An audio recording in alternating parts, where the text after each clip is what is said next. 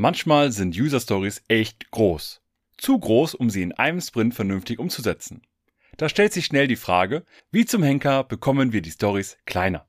Zeit also, sich mit Story Splitting auseinanderzusetzen. Tim und Oliver nehmen sich in dieser Folge die Zeit und beleuchten das Thema. Daher viel Spaß beim Hören dieser Folge.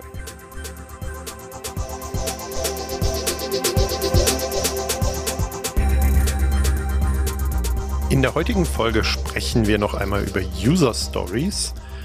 Genauer gesagt, das Schneiden von User Stories. Und ich bin heute nicht alleine hier, sondern habe den Tim an meiner Seite. Hallo Tim. Hallo Olli. Fangen wir mal von der anderen Seite an. Was macht für dich eine gute User Story aus? Naja, User Stories, wie der Name es ja schon sagt, und wir haben ja da auch eine sehr schöne ähm, Podcast-Folge schon zugemacht, ist eine Benutzergeschichte. Das heißt, wir wollen eine Geschichte erzählen über eine Situation, über das Problem vielleicht, was der Anwender oder die Anwenderin hat. Und in dem Sinne wollen wir sprechen, habe ich gerade gesagt. Das heißt, eine User Story ist ein guter Anlass zum Gespräch oder manchmal wird auch gesagt, eine User Story sei ein Versprechen, ein Gespräch zu führen, im Sinne, das Benutzerproblem zu verstehen. Mhm. Und jetzt habe ich mich über diese User Story unterhalten mit diversen Personen. Hm. Wie stelle ich denn fest, dass ich dann als Product Ownerin, als Product Owner tatsächlich eine gute Story formuliert habe? Also eine gute Story, das hatten wir in der Podcast-Folge ja auch schon mal gesagt, ist nicht, nicht, nicht, nicht zwingend diesem Format folgend, als bestimmter Nutzertyp möchte ich dieses und jenes tun, damit ich die und die Vorteile erziele. Das ist das sogenannte Connextra-Format oder das Template, was von einer britischen Firma Connextra 2001 mal in die Diskussion reingeworfen worden ist. Das ist auch super, das hilft auch allen. Aber User Stories oder Stories im Allgemeinen können auch anders aussehen, sprich ohne diese festgelegte Struktur. Und was eine andere Idee dabei ist, also wie man überprüfen kann, ob sozusagen eine Story gut ist, ist dieses sogenannte Invest-Prinzip. Es gibt diesen schönen Spruch, Invest in Good Stories. Und Invest ist jetzt hier ein Akronym, also die Buchstaben I, N, V, E, S, T stehen für bestimmte Kriterien, die eine so gesehen gute Story erfüllen sollte. Das I steht für Independent, also die Story sollte unabhängig sein. Mindestens mal im Sprint Backlog sollte die Story nicht abhängig von anderen Stories sein, sondern so in sich abgeschlossen, dass sie auch alleine wertstiftend ist. Das N steht für Negotiable, auf Deutsch verhandelbar. Das heißt, wir gehen mit der Story rein, aber können sie noch verändern und ja, letztlich sogar auch im Gespräch, selbst während des Sprints eigentlich noch darüber sprechen, wenn denn alle Beteiligten aus dem Team dabei sind. Das V für valuable, nützlich, also es löst ein bestimmtes Nutzerproblem, es schafft Wert. Das E für estimable, ganz wichtig, das heißt nicht estimated, äh, also nicht geschätzt, sondern schätzbar, quantifizierbar. Das heißt, grob zumindest sollten wir eine Schätzung machen können. Ob und wann wir die tun, ist eine andere Frage. Und das S, und da reden wir heute am meisten drüber, ist small. Das heißt, die User Story sollte so klein sein, dass es letztlich möglich ist, mit einem gewissen Maß an Zuverlässigkeit sie auch einplanen und priorisieren zu können. Das kommt logischerweise so aus dieser Theorie, dass ich kleine Dinge besser abschätzen kann als große und sie sollte halt auch in dem Fall klein genug sein, um in eine Iteration, in Scrum den Sprint reinzupassen. Und das T, um das abzuschließen, steht für Testable. Das heißt, es sollte überprüfbar sein, ob die Story abgeschlossen ist oder nicht. Ja, und um das S, um das Small, wollen wir uns heute kümmern. Ich drehe die Frage mal ein bisschen rum. Du hast gerade als Kriterium reingeworfen, eine Story ist wohl dann zu groß, wenn sie nicht in den Sprint kommt. Oder nicht in den Sprint passt. Ist das das Kriterium? Naja, letztlich sollten wir jetzt auch keine Stories bauen, die bei einem zweiwöchigen Sprint haargenau in diese zwei Wochen reinpassen, sondern ähm, deutlich kleiner eigentlich, so dass ich eigentlich letztlich damit Risiko minimiere. Und wenn man über Größen redet, äh, das müssen wir, glaube ich, auch noch kurz erwähnen in dieser Folge, ähm, dann fallen immer auch andere Begriffe als User Stories. Zumindest in meinem Kontext. Also Epics oder Sagas oder weiß der Teufel, was man sich da alles ausdenken kann. Ähm, wann ist denn irgendeine Story eine Story und wann ist es ein Epic? Ja, meistens wird ja wirklich nur gefragt, äh, was ist ein Epic, was ist eine User Story. Und äh, Epic, auf Deutsch Epos, ist ein Kunstbegriff natürlich ähm, und ja, größer als eine Story, aber für mich macht das keinen großen Unterschied. Also eine Story ist eine Story ist eine Story, sage ich immer. Was will ich damit sagen? Ein Epic ist für mich auch nichts anderes als eine große Story. In der Theorie ist auch immer mal von Saga oder Sagen dann gesprochen worden, als noch größere Übereinheit über den, äh, über den Epics, also von der Hierarchie her Story, Epic, Saga. Das hat sich aber deshalb nicht durchgesetzt, glaube ich, meine These, weil es zum Beispiel in Jira nicht aufgenommen worden ist. Ne? Also nach Epic wird, glaube ich, deshalb so viel gefragt, weil das eben ein, eine Möglichkeit ist, in Jira das einzustellen. Und deshalb ist auch immer die Frage, was ist ein Epic, was ist ein, eine Story.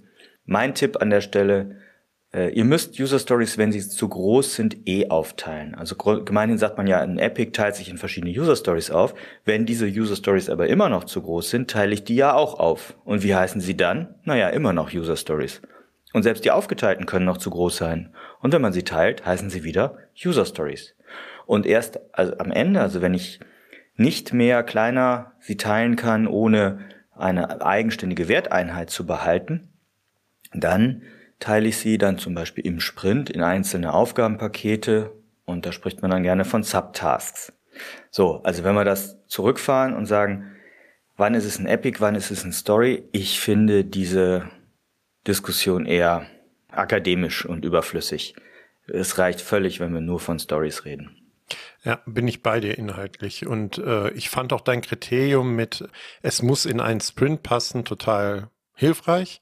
Und ich würde halt auch so eine, oder das gebe ich Product Ownerinnen und Product Ownern häufiger mal mit, auch gucken, dass das vielleicht alles so eine Größe hat, dass ich so mindestens in zwei Wochen Sprints sechs, sieben, acht äh, Items im äh, Sprint Backlog habe, also Product Backlog, Sprint Backlog, ähm, um so eine Gefühl dafür zu kriegen, was denn vielleicht eine angemessene Größe ist. Aber ich weiß nicht, wie du da drauf guckst oder die Empfehlung Ja, die gibst. Zauberzahl gibt's da nicht. Ähm, können meinetwegen auch 12 oder 15 sein. Wenn es größer ist, ist gibt's auch ein anderen, anderes Pattern hier.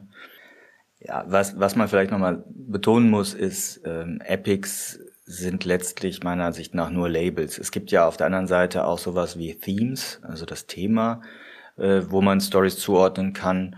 Und das könnte, wenn man das jetzt auf ein Beispiel mit Filmen überträgt, könnte du sagen, okay, ähm, unter Epic, ja, hm, es gibt verschiedene Klassifizierungen als Agentenfilm. Das ist dann meinetwegen äh, Mission Impossible, vielleicht auch James Bond oder was auch immer einem da einfällt.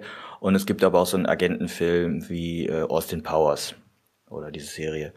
Und das ist vielleicht alles unter diesem Epic zusammengefasst, so als Klammer äh, Agentenfilm.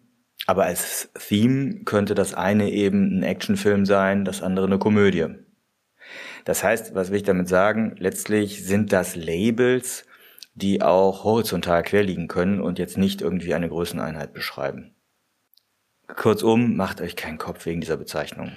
Dann bleiben wir einfach bei User Story. Wir sagen zu allem User Story jetzt, auch in diesem Podcast und auch sonst. Ähm, wir haben uns eben dem Punkt, warum man Stories splitten sollte oder Gründe für Splitting ein wenig genähert. Ähm, lass uns da aber gerne noch mal ein bisschen tiefer reingucken. Was siehst du für Gründe, sich mit User Story Splitting zu beschäftigen?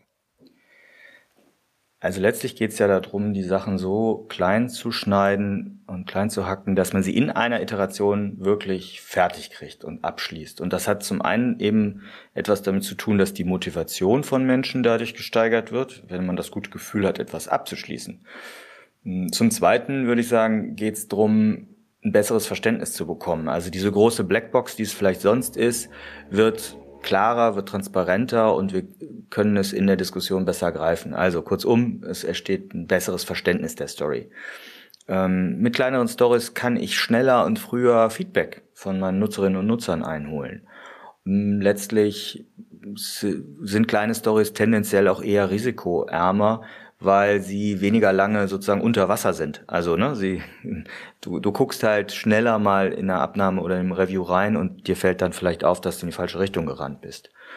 Ähm, kleine Sachen sind besser schätzbar. Auch so, Schätzung, so ein Punkt, für ein guter Grund. Und ähm, ich denke auch als Product Owner ist es hilfreich, wenn ich mehrere kleinere Sachen habe, weil ich die besser mh, ordnen kann im Product Backlog nach Wert.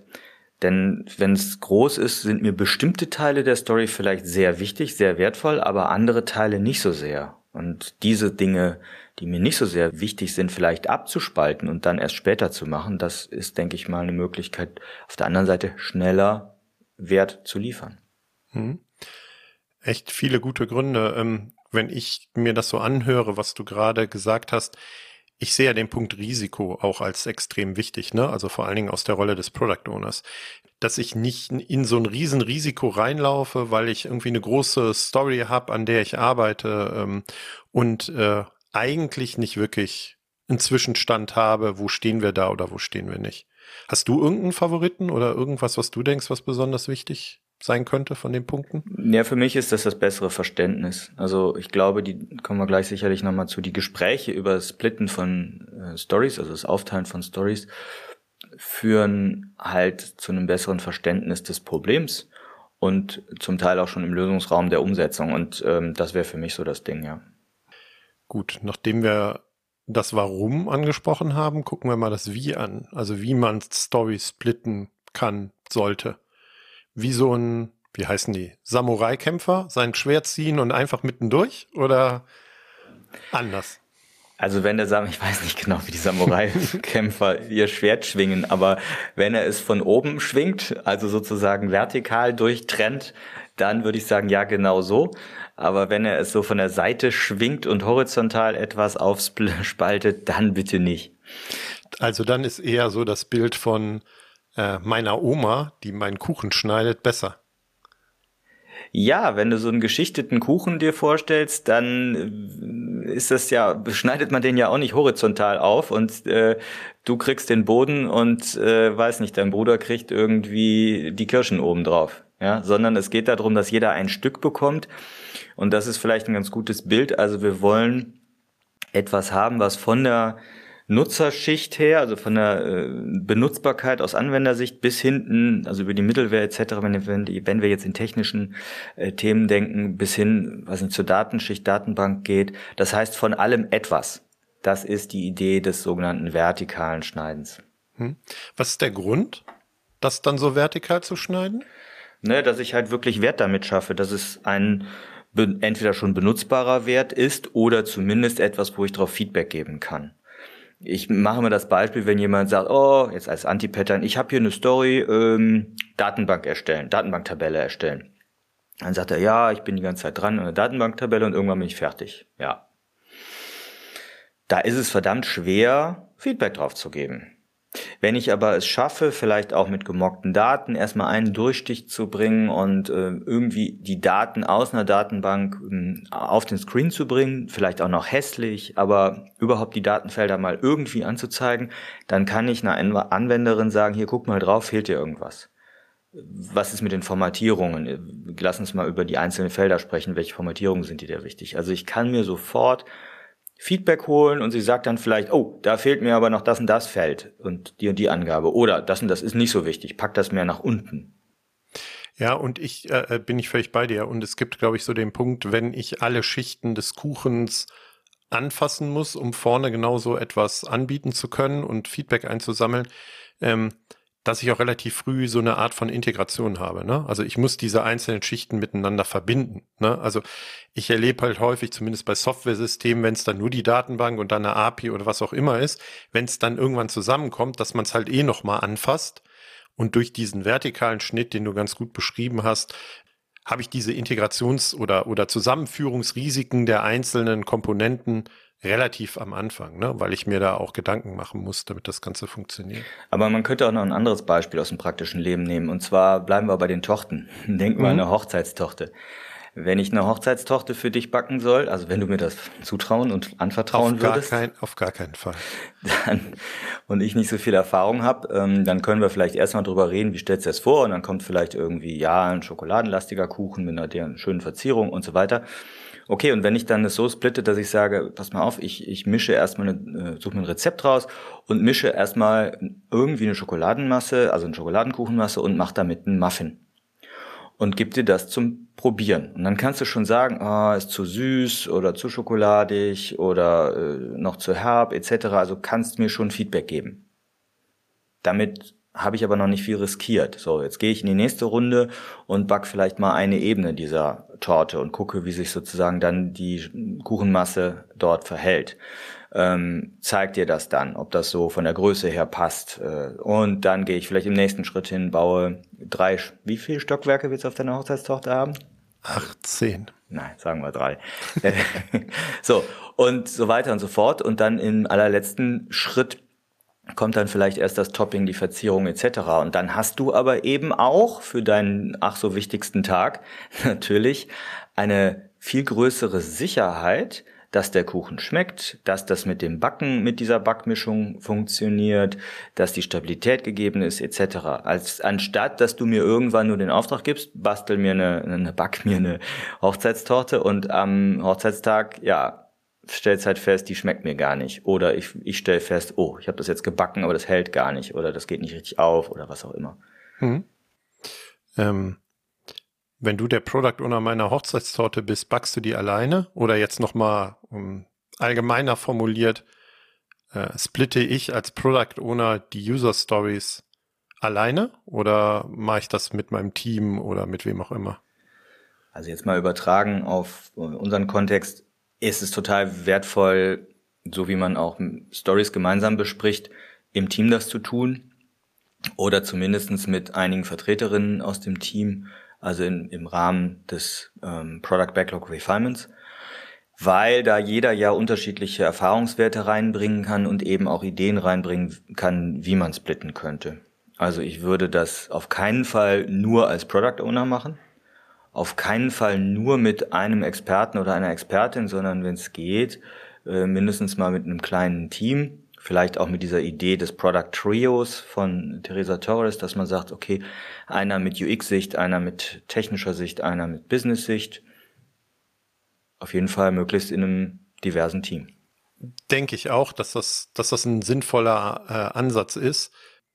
Ich höre aber, wenn ich als Product Owner gearbeitet habe und Stories splitten wollte, mit den Developern, also damit meine ich jeden, der da in meinem Umsetzungsteam bin, ist, dass die Bedenken haben oder dass sie das anders sehen oder dass bestimmte Rückfragen irgendwie hochkommen. Hast du das auch beobachtet?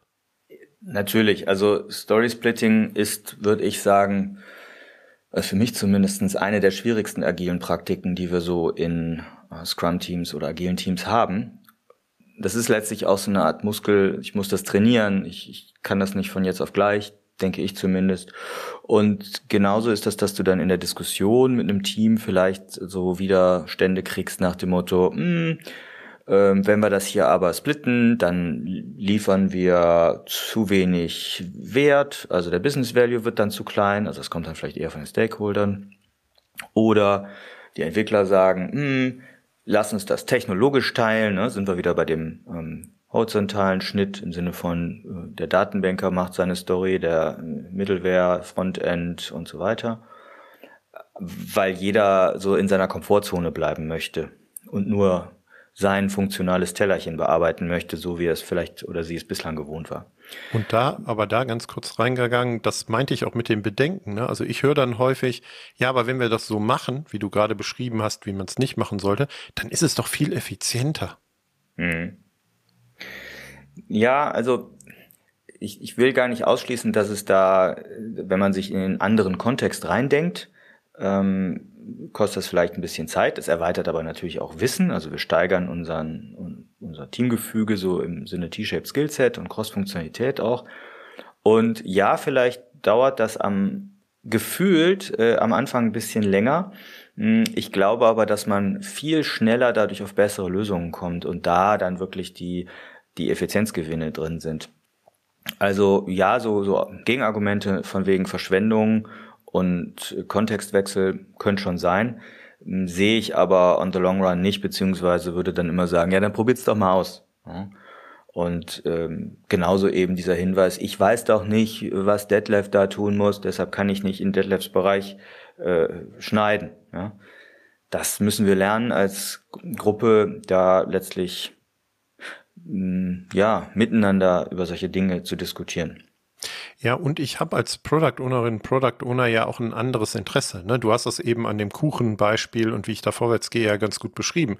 Ich will eigentlich rausfinden und mehr Sicherheit haben, was das ist, was ich liefern und bauen soll, damit der maximale Mehrwert entsteht. Und deswegen macht es Sinn, das Schneiden der Stories auch so zu machen, wie du es beschrieben hast. Ich kann das auch häufig aus einer technischen Perspektive verstehen, dass man anders schneiden will, weil man glaubt, dass man dann ein technisch besseres Produkt baut.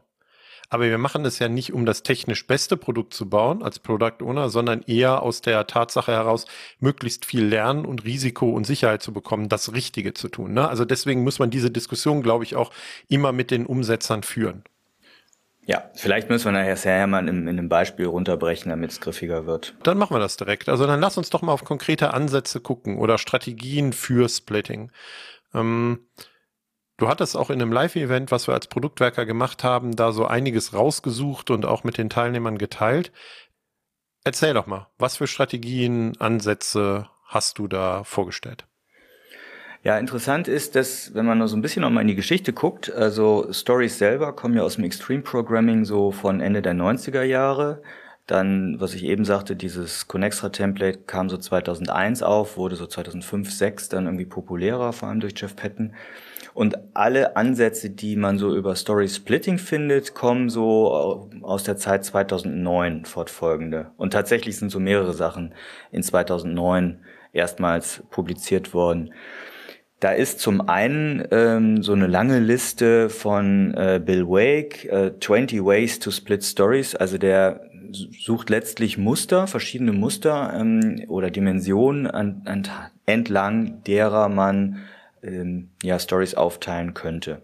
Und das liegt nahezu allen diesen Strategien zugrunde. Dieses finde eine Dimension, finde ein Muster, nach der ich etwas splitten könnte.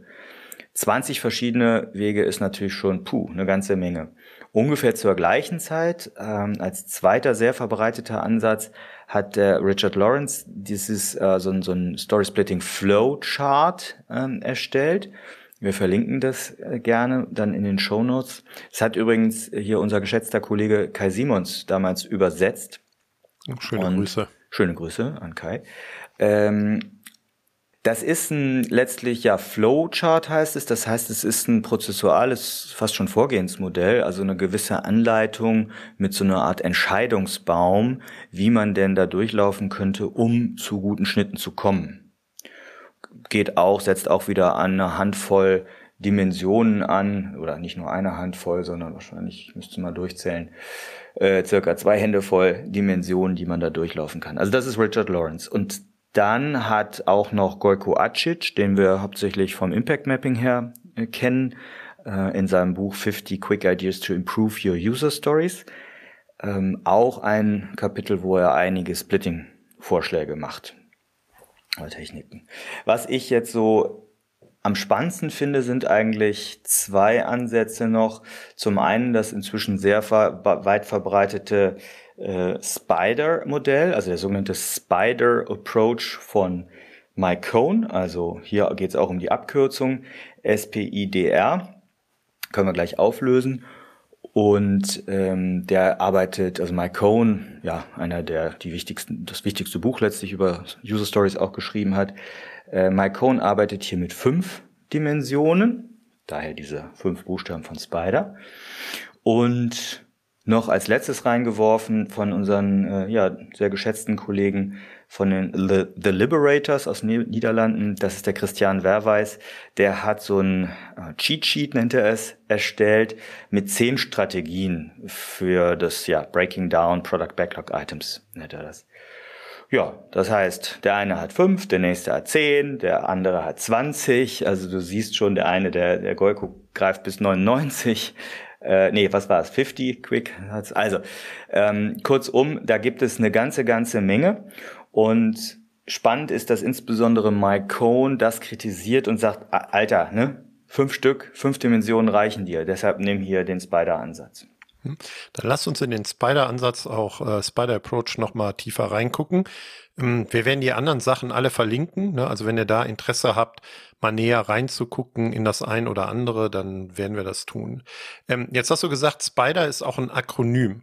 Ne, wenn ich das richtig verstanden ja. habe, wieder, dann fangen wir doch einfach damit an. Erstmal das Akronym aufzulösen und vielleicht hast du dann auch noch so ein ganz konkretes Beispiel, an dem wir das mit Spider einfach mal durchexerzieren können. Aber zuerst das Akronym. Vielleicht erklärst du das. Ja, Spider steht für Spikes, Path, Interfaces, Data und Rules. Ähm, so zusammengesetzt, damit es irgendwie schön klingt. kennen wir ja dieses Vorgehen mit unserem Machen wir Pro. auch, oder?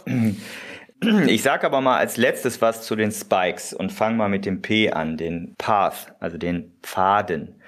Da geht es darum zu prüfen, ob die Benutzerin, der Benutzer eben gegebenenfalls auf mehreren Wegen, auf mehreren Arten vielleicht parallel etwas tun kann. Also gibt es so eine Art parallele Stränge, wo ich dann splitten kann, indem ich den einen erst mache und dann den anderen. Also mh, denkt daran, dass ihr vielleicht so eine Art äh, User Flow Chart aufmalt, wie sich ein Benutzer durch die Anwendung vielleicht bewegt. Und wenn es da so eine Gabelung gibt und man kann das, Beispiel ist jetzt äh, Checkout, Zahlungsverkehr. Ne? Kann ich mit PayPal zahlen oder kann ich mit Bankeinzug zahlen, Lastschrifteinzug zahlen oder mit Kreditkarte? Dann wären das zum Beispiel schon mögliche Splitting-Wege. Und innerhalb der Kreditkarte könnte ich dann auch nochmal splitten nach Visa, nach Master, nach Amex und so weiter. Also dieses, ich kann entweder den Weg oder den Weg gehen. Das ist der Ansatz. My Cone ähm, fasst darunter allerdings auch, für mich etwas verwirrend, so verschiedene Steps, also Schritte, die man durch die Anwendung geht. Also erst das eine, dann das andere. Da habe ich ein bisschen die Kritik dran, ob da wirklich dann in jedem Schritt immer wirklich ein eigenständiger Wert entsteht. Aber das greift er zumindest auch als, als Vorschlag auf. Das war das P. Dann haben wir ein I, ne? Mit Interfaces. Interfaces, Schnittstellen. Das kommt jetzt auch aus einer sehr eher technologisch geprägten Sicht. Mike Cohn kommt ja auch aus der IT-Ecke. Ähm, und da ist die Frage zu stellen, kann man die Story vielleicht aufteilen, ob bestimmte Browser oder Devices genutzt werden, also da so der, das Benutzerinterface, oder kann man auch Dateninter, also ja, Dateninterface geht schon in eine andere Richtung, also im Endeffekt sämtliche Schnittstellen in die, äh, in die Anwendung rein, in das Produkt rein oder raus, kann man da irgendwas schneiden. Ne? Also Beispiel ist immer, ja, ich muss eine App bauen. Ja klar, soll ich mich jetzt auf Android konzentrieren, auf iOS konzentrieren oder vielleicht nur so eine Progressive Web App bauen oder nur Desktop oder gar nicht Desktop, solche Sachen. Okay, jetzt warst du schon bei Daten ganz kurz. Also das D in Spider für Data und für Daten Vielleicht kann man eben in ja einer Iteration schon damit Mehrwert schaffen, dass man sich auf eine bestimmte Art von Daten konzentriert. Das könnte sein, dass ich vielleicht habe ich irgendeinen Output, wo ich dann überlege, reicht es das als CSV rauszugeben, muss ich es als aufbereitetes PDF haben oder in einem anderen Format ähm, oder auch Daten bei der Eingabeerfassung von irgendwas ähm, kann ich ja für eine bestimmte Nutzerschicht vielleicht nur erstmal die Daten äh, bereitstellen oder äh, Datenerfassung hatten wir, ne? Mache ich gleich mal gerne in einem, in einem Beispiel. Ja. Lass uns einfach durchgehen. Genau, das, das R für Rules, das nochmal aus dem Spider-Ansatz sind wir jetzt bei dem R. Äh, da geht es eigentlich um, um Businessregeln, um Geschäftsregeln. Und er sagt, das finde ich eigentlich den, den griffigsten Vorschlag, verabschiede dich erstmal davon, alles super perfekt und korrekt zu machen. Also auch wenn wir über Regulation reden und dieses Umfeld, geh erstmal nur den Happy Pass und äh, missachte vielleicht erstmal im ersten Schritt, was für, ja, Regularien zu beachten sind, Prüfungen zu beachten sind, etc., sondern mach damit erstmal so einen einfachen, groben äh, Durchstich. Das wäre auch eine Möglichkeit, so zu schneiden, um dann die Perfektion eigentlich Schritt für Schritt später einzubauen. Und das S, kommen wir wieder an, das, an den Anfang von dem Spider-Akronym, steht für Spikes. Spike ist ja der Begriff dafür, dass ich eine gewisse Analysetätigkeit, sagen wir besser eine Research-Aktivität ähm, zeitlich begrenzt, also timeboxed durchführe, um einfach mehr Wissen in was reinzukriegen. Ne? Ich mache gerne sonst auch mal Spikes, um irgendwas schätzbar zu kriegen, einschätzbar zu kriegen. Und äh, Mike Cohn sagt, nutzt als letzte, als allerletzte Möglichkeit, wenn ihr also mit den anderen vier Dingen, die ich vorschlage, nicht weiterkommt, dann nutzt einen Spike und nehmt euch eine Timebox und guckt, ob ihr durch gewisses Research ja diese sehr komplex wirkenden Stories irgendwie aufteilen könnt. Also äh, grabt dann da mal tiefer rein. Aber nutzt das bitte nur als letzte Option, auch wenn ich es in wenn ich es in dem Spider-Akronym nach vorne stelle. So, jetzt hatte ich gerade eben schon so vollmundig angekündigt. Äh, wir können ja wirklich mal ein ganz konkretes Beispiel machen. Wollen wir das versuchen? Also wirklich eine User Story und dann mal durch diese fünf Dimensionen durchgehen und mal gucken, was uns dazu einfällt oder besser, was dir dazu ja. einfällt. Warte, ich habe jetzt hier derweil auch mal eine rausgesucht. Ah, sehr gut. Die Geschichte User Story. Als dienstreisende Mitarbeiterin möchte ich per Smartphone meine Reisebelege einreichen, damit ich schnell und ohne großen Aufwand eine Erstattung meiner Auslagen erhalte. So, wir sind also im Travel Management. Es ist schon ein, eingegrenzt, dass es um Smartphone geht. Okay. Was könnte ich jetzt zum Beispiel mit den Paths, bei den Pfaden eben für Dimensionen finden? Einreichung von äh, Reisebelegen, habe ich gesagt. Okay, man könnte ja überlegen, hm, lass uns doch Bewirtungsbelege erst später machen. Also nehmen wir an, wir haben Taxibelege, Bewirtungsbelege, Eigenbelege und so weiter und so fort. Bewirtungsbelege sind ja was schwieriger, da habe ich unterschiedliche Steuersätze, da muss ich vielleicht auch noch erfassen, wen ich bewirtet habe und so weiter. Also das könnte ich schon mal absplitten. Oder die Erfassung von Eigenbelegen erstmal absplitten. Und das heißt, vielleicht fange ich erstmal nur mit Taxibelegen an. So. Ähm, oder ich sage, hm, ich fange mal nur an, nur Belege zu nur einen einzelnen Beleg pro Vorgang zu erfassen. Also nicht die ganze Dienstreise, da sind fünf Belege drin und das muss ich alles machen. Nein, sondern einen Erstattungsvorgang je Beleg. Das ist, senkt die Komplexität. Oder ähm, was hätten wir noch? Ähm, ja, kann ich die per Foto einreichen oder nicht? Ne? Also will ich schon eine Fotoerfassung haben oder nicht? Das sind mögliche äh, Pfade. Dann Interfaces, hast du gefragt, ne? Da könnten wir, das hat hier eben schon, ne, sagen, okay, jetzt gucke ich mir vielleicht an, dass ich das in einem B2B-Kontext mache für meine Firma und da sage ich, eigentlich haben wir sowieso standardmäßig nur äh, Apple-Smartphones. Warum sollte ich dann äh, Android äh, auch bedienen? Oder warum sollte ich Desktop-Applikationen bedienen? Fange ich doch mal nur an für das Standardgerät, was wir nutzen. Weil wir vielleicht sagen, Mensch, am wichtigsten sind uns die Leute, die draußen mit unseren Firmengeräten unterwegs sind. Ja, und dann könnte es sein, dass ich hinterher, auch wenn ich in der Apple-Welt bin, vielleicht dann noch iPad oder sowas hinterher liefere oder so. Genau. Ne? Also, also all das sind wiederum Dimensionen, wo ich sagen kann, erst das eine, dann das andere und das ist ebenso die Idee von Splitting. Hm. Dann hat man als drittes Data. Da könnte man zum Beispiel sagen, okay, machen wir eine Texterfassung getrennt von einer Fotoerfassung oder auch auf eine andere Datendimension zunächst mal nur für unsere Vertriebler, also quasi eine Zielgruppensegmentierung da reinbringen, für die Mitarbeitenden, die einfach nur mal hier und da äh, zweimal im Jahr auf eine Schulung fahren, zu nicht Corona-Zeiten, äh, die, die grenzen wir erstmal aus, sondern wir gucken, wer hat den größten Reise- und Erstattungsaufwand, ähm, das sind die Vertriebler, dann gucken wir uns erstmal nur die an. Oder Data wäre auch sowas, ich mache erstmal nur Erstattung von Inlandsreisen. Weil Auslandsreise ist ja dann nochmal komplizierter, andere Steuersätze, andere Erstattungssätze für die Abwesenheiten und so weiter. Oder ich sage auch Data, ich speichere die Daten erst gar nicht. Also ich mache das nur flüchtig und mache dann den Erstattungsantrag daraus und das erfasse es händisch. Hm. Wenn ich mich jetzt richtig erinnere, war das letzte bei dem Spider war Rules, ne? also Regeln, mhm. Geschäftsregeln. Mhm. Lass uns doch mal darauf gucken. Ja, nimm mal das Taxibeispiel. Ne? Taxibeleg habe ich ja ob Stadtfahrt oder Überlandfahrt unterschiedliche Steuersätze. Und genau diese Geschäftsregelung, diese steuerliche Unterscheidung, die blende ich erstmal aus. Also ich erfasse Taxibelege ohne Steuerdifferenzierung.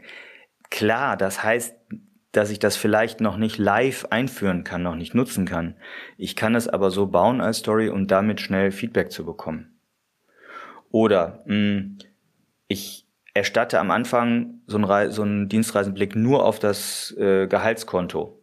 Oder andersrum, ich lasse die Mitarbeiter das, die Kontonummer eintragen, egal und prüfe gar nicht, ob das das angegebene Gehaltskonto des Mitarbeiters ist. Ja klar, ist unsicherer, aber könnte man sein, könnte man machen. Oder ich verzichte auf eine Zwei-Faktor-Authentifizierung, wenn ich mir das sonst vorstelle. Oder ich validiere diese Reisebelege erstmal nicht. Gibt jemand an, Taxiquittung 5000 Euro, müsste normalerweise irgendwie Alarmglocken äh, klingeln kommen. Kommt drauf an, wo er hingefahren ist. Ne? Ja. Ne? ja. ja. Also letztlich, ich verzichte auf gewisse Prüfungen, könnte man es vielleicht generisch sagen, um damit es erstmal leichter zu machen. Ja, und dann hat man das S mit dem Spider, da hast du eben schon sowas gesagt. Ich hatte verstanden, wenn jetzt die Story oder die Herausforderung so kompliziert komplex ist, dass wir uns erstmal mehr Wissen verschaffen müssen, dass ich dann es so splitten würde, äh, timeboxed Zeit zu investieren und mehr Wissen und Informationen aufzubauen. Genau. Da könnte jetzt ein Beispiel sein, dass man sagt, okay, oh, coole Idee, wir machen das per, ne, wir fotografieren den Beleg und machen dann so eine OCR-Erkennung der Texte und dann fliegt das alles automatisch da rein. Dann wäre so ein möglicher Spike, dass wir mal die Qualität einer solchen OCR-Erkennung von verschiedenen Belegarten prüfen und dann feststellen, okay, können wir das bei einer Hotelrechnung genauso wie bei einem handgeschriebenen Taxibeleg und so weiter. Oder lass uns doch mal eine technische Prüfung machen, ob wir überhaupt in der Lage sind, so das als Progressive Web App oder so, um mal was Technisches zu nennen, ähm, abzubilden. Oder ähm, ob wir, anderer Spike, wie einfach oder schwer es ist, die, die Stammdatensysteme de, des Unternehmens ähm, anzubinden, also die technische Anbindung der Personalstammdaten. Ja, ich finde cool, dass wir das an dem Beispiel jetzt mal durchexerziert haben und äh, auch nur bei dem Spider-Ansatz. Du hattest aber ja auch ein paar andere äh, Ansätze. Das klingt so wie, ich kann mich da sehr intensiv als Product Ownerin, Product Owner mit beschäftigen. Ähm, gibt's denn vielleicht nochmal andersrum gefragt für dich irgendwie Grenzen, ähm, wann Splitten von User Stories gar nicht funktioniert? Ja, bestimmt gibt's die. Ähm, wahrscheinlich fühlt es sich aber immer schneller so an, als es tatsächlich so ist. Also ne, in der Realität denkt man ganz oft so, boah, das kann ich jetzt nicht mehr splitten. Das ist äh, keine Ahnung, wie ich das splitten könnte. Ne? Mm, ich glaube, dass da diese, diese Wege, die wir hier aufgezeigt haben, echt helfen können und das muss man trainieren, wie ich eben schon mal sagte. Und ich würde auch den Tipp geben, sich dann eher auf wenige, auf fünf oder dieses äh, Cheat Sheet mit zehn Dimensionen zu beschränken und damit das auszuprobieren und nicht zu sagen, ich brauche 20 oder 50 davon, weil ehrlich gesagt, die kann ich mir eh nicht merken. Ja? Das heißt, ähm, Achso, das ist vielleicht auch nochmal wichtig zu sagen, ich muss dann auch nicht für jeden dieser Dimensionen irgendwas finden, sondern ich gehe da drüber und wenn ich dann irgendeinen Ansatz habe, ah, ich könnte es ja so splitten nach der und der Dimension, ja, dann nutze ich den erstmal. Ne? So, wir gehen aber letztlich natürlich davon aus, dass es sich um Stories handelt, die irgendwie dekomponierbar sind und zerlegbar sind, also komponentenartige Stories. Natürlich mag es wirklich, wirklich, wirklich so, äh, Cohn nennt das Real Complex äh, oder Really Complex Stories geben. Also die sind wirklich so verwoben wie so ein äh, denk an den Spaghetti-Teller, ne? Die Nudeln sind so in sich, da kann ich kein, da kann ich eben kein Muster finden. Ähm, ich habe jetzt ein, anderes Beispiel gewählt, der stellt ja so eine Lego City vor oder irgendeinen ganz tollen äh, Lego-Aufbau äh, deiner Tochter.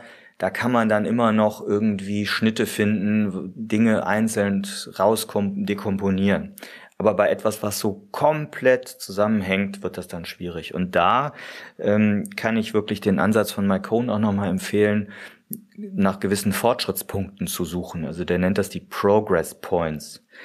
Und das kann man sich so vorstellen, dass man im Team fragt, hör mal, was wäre denn so für dich als, als Entwickler das Gefühl, dass du sagst so, ey, yes, ne, Alter, guck, das habe ich geschafft, ne? Schau dir mal das an. Das, das und das habe ich jetzt zum Laufen gebracht. Also wenn jemand aus dem Team sagt, so das ist so ein gewisser Punkt, wo ich echt das Gefühl habe, etwas erreicht zu haben. Und davon sollte man dann mehrere suchen, meinetwegen innerhalb so einer Story fünf oder zehn oder was, ne? also sich auch Mühe geben, bestimmte Entwicklungsschritte da zu überlegen und diese Fortschrittspunkte kann ich dann durchaus auch so ein bisschen als kleine Meilensteine nutzen, um den Fortschritt äh, von wirklich komplexen Stories eben zu sehen. Und da könnte ich dann auch so, ja, das ist unschön, aber dann schneiden, dass man sagt, dann schaffen wir mal in diesem Sprint die ersten drei Meilensteine dieser, dieser Fortschrittspunkte. Und dann im nächsten die nächsten fünf oder so. Ne? Also würde ich nur als letzten Ausweg wählen, ist aber zumindest ein Ansatz. Ja, es sind schon echt viele sehr gute Tipps, Tricks, die du hier so mitgibst. Ähm, welche Fehler kann ich denn machen als Product Ownerin oder Product Owner ähm, beim Splitten von Stories? Lass uns da noch zum Schluss vielleicht nochmal drauf gucken. Ja, ich finde genau das, was du als gerade wie du es formulierst, echt der erste Fehler, wenn ich es nur als Product Owner mache. Also es ist, Story Splitting ist nicht die alleinige Aufgabe des Product Owners oder der Product Ownerin. Das wäre für mich der erste Fehler. Also macht das im Team. Ich habe echt die Erfahrung gemacht, wenn man mit diesen Splitting-Ansätzen fortgeht, also packt euch das auf ein Miro-Board oder so, geht mit dem Team dran. Wenn der Erste anfängt, so eine Idee zu entwickeln, an einen, ne, nimm diesen Spider-Ansatz als Beispiel, dann kommt im Team in der Diskussion so schnell der Nächste wieder auf eine andere Idee und das, das befruchtet sich total cool. Ja, ein weiterer Fehler, das hatten wir eingangs schon mal, äh, Stories wirklich entlang technischer Pfade aufzuteilen, statt, anstatt eben funktionaler Pfade. Mm. Ja, ein dritter Fehler ist letztlich halt zu viele Spikes zu machen. Also wenn ich anfange, mm, gibt's ja manchmal dieses, dieses Phänomen, für jede Story erstmal eine Analyse-Story vorwegzuschalten, damit ich mir dann zutraue, irgendwas aufzusplitten. Das wäre, glaube ich, ein Fehler. Also das sollte echt Ultima Ratio sein. Ja, und das habe ich eben schon mal erwähnt, ne? Dieses, diesen Perfektionismus. Wenn ich den nicht abgeschaltet kriege, dann ist das sicherlich ein Fehler. Also wenn ich versuche, wirklich alle Business-Kriterien, Business-Geschäftsregeln sofort im ersten Schritt umsetzen zu wollen. Also wenn ich mir da nicht erstmal die Möglichkeit erlaube, hier was kürzer zu treten, um was zu lernen, wie gesagt, um dann Feedback zu bekommen und es dann peu à peu auszubauen. Super sehr hilfreiche Tipps, glaube ich, nochmal zum Schluss. Hättest du denn einen finalen Tipp für unsere Zuhörerinnen, Zuhörer da draußen? Ja, mein finaler Tipp ist, trainiert diesen Muskel und überfrachtet euch nicht mit verschiedenen Splitting-Ansätzen, Dimensionen. Das ist, ich nehme so das Beispiel ganz gerne und sage so, äh, ja, ich will fitter werden, ich gehe jetzt ins Fitnessstudio oder mache irgendwie, auch ohne Fitnessstudio, mache irgendwie so funktionales Training wenn ich mir so einen Trainer schnappe, dann kann er mir tausend Übungen zeigen. Aber ganz ehrlich, so viel kann ich mir gar nicht merken. Und äh, ich habe das hier, letztes Jahr hatte ich ja beide Schultern operiert bekommen und immer lange Physio bekommen. Ey, ganz ehrlich, also wenn ich mir da fünf Übungen merken kann, dann bin ich ja schon mal froh. Und dann, und sie dann auch mache. Aber es bringt mir nichts, wenn mir jemand 20, 25 Übungen zeigt und ich dann keine davon richtig beherrsche. Ne? Also lieber fünf Übungen richtig beherrschen und die dann auch machen. Und so würde ich es als auch hier übertragen. Schnappt euch lieber etwas, was überschaubar ist und macht es dann einfach. Probiert es aus zusammen mit dem Team. Nehmt euch Zeit mehrfach für solche Sessions. Ich glaube, dass das am Anfang echt schwierig ist, dass man da am Anfang echt äh, so einen Knoten im Hirn hat. Aber das äh, wird immer flüssiger laufen, je mehr man das zusammen im Team macht. Und ähm, wenn da so eine Haltung reinkommt dann ins Team, zu sagen, hey, und im Refinement schon, ohne richtige Story-Splitting-Session, sondern im Refinement sagt direkt, hey, das könnte man aber hier doch abspalten oder aufspalten. Lass uns da mal überlegen, da könnte man doch verschiedene Datensegmente draus ziehen und das erst das eine und dann das andere machen. Ich glaube, das hat ganz viel mit ja, Grundverständnis und Haltung im Team zu tun. Das wäre so mein Tipp. Voll gut, vielen Dank. Und danke, dass du all diese Dinge mit uns geteilt hast, Tim. Hat mir sehr viel Spaß gemacht. Und ihr da draußen wählt einen Ansatz aus. Fokus ist vielleicht auch hier wieder das Thema. Und dann berichtet uns gerne mal, wie es euch beim Splitten von User Stories so ergeht oder ergangen ist.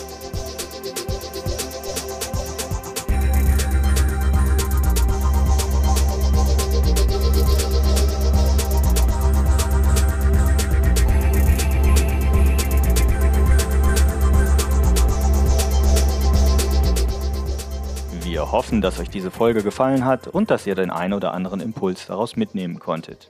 Damit wir euch künftig direkt informieren und zu unseren Live-Events Einladungen schicken können, meldet euch doch auf unserer Website zu unserem E-Mail-Service an. Einfach auf produktwerker.de kurz im Formular Name und E-Mail-Adresse hinterlassen